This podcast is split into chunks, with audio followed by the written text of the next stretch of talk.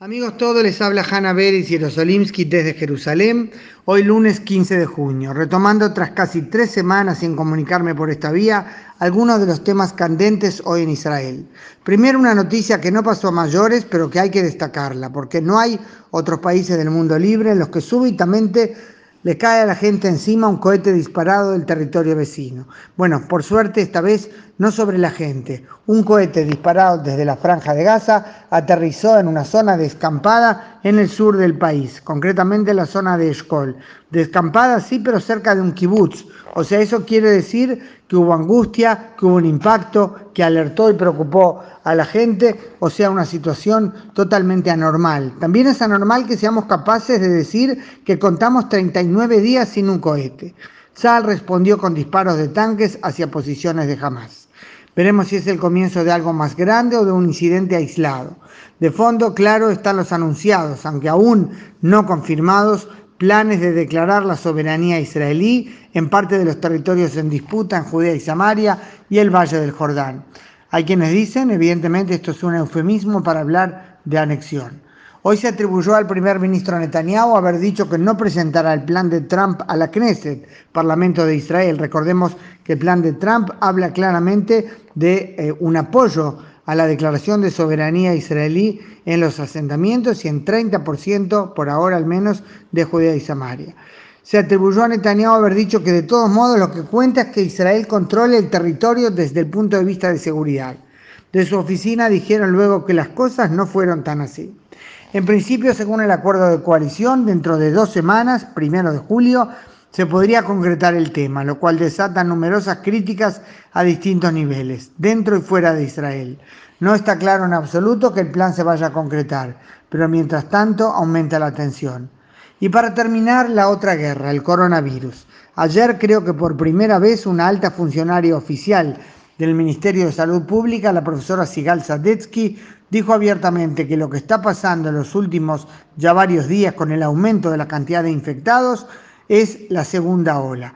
Hasta ahora se hablaba más que nada de un aumento de un rebrote como resultado bastante previsible de la apertura, cuyo punto más complejo fue el sistema educativo, pero ahora ya se habla en otros términos. Los números en efecto han subido mucho. Tras unas semanas en las que había no más de 20 nuevos infectados confirmados por día, se llegó a casi 200 diarios. Hoy, concretamente, fueron 182. Bajó un poco, pero el problema es que también bajó drásticamente la cantidad de exámenes realizados.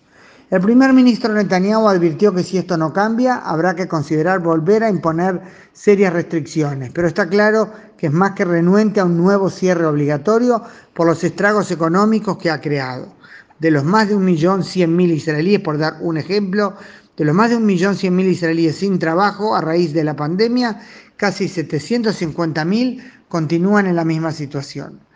Dado que ahora los rebrotes son en distintas partes del país, aunque está claro que el epicentro es Tel Aviv, eh, el hecho que sean, en, decíamos, en diferentes partes del país, lo cual significa que no hay una zona caliente que se pueda aislar, es clave la actitud del público. La verdad, basta con salir a la calle en cualquier lado por aquí para ver que la sensación de urgencia parece haberse acabado. Hay, por cierto, mucha gente con máscara o tapabocas, aunque algunos lo usan como tapamentón, y hay muchos sin nada. Dependerá de la población el desenlace de la situación actual. Lejos está de lo que sucedía aquí en marzo, por cierto, pero el hecho es que ahora, después de bastante tiempo que se estaba en descenso, hay más de mil infectados más que hace un mes. Que esto sirva para alentar a todos a cuidarse donde quiera que estén. Es como me dijo en una entrevista un querido amigo, el profesor Henry Cohen, miembro del Grupo Asesor Científico Honorario en Uruguay, que presenta recomendaciones al presidente de la República en cuanto a cómo lidiar con la pandemia y como es bien sabido, Uruguay es de los mejores países del mundo en cuanto al resultado de la política que se siguió y a los números mismos de cantidad no solo de fallecidos, sino de enfermos infectados en el país por coronavirus. El profesor Cohen me contó que un señor le preguntó, doctor, ¿el virus va a volver? No, le respondió eh, Henry Cohen. Ah, qué bueno, dijo el hombre. No, no, tuvo que aclarar Cohen. La pregunta no es si va a volver, porque todavía no se fue. Hanna Beris y Rosolimsky desde Jerusalén, lunes 15 de junio.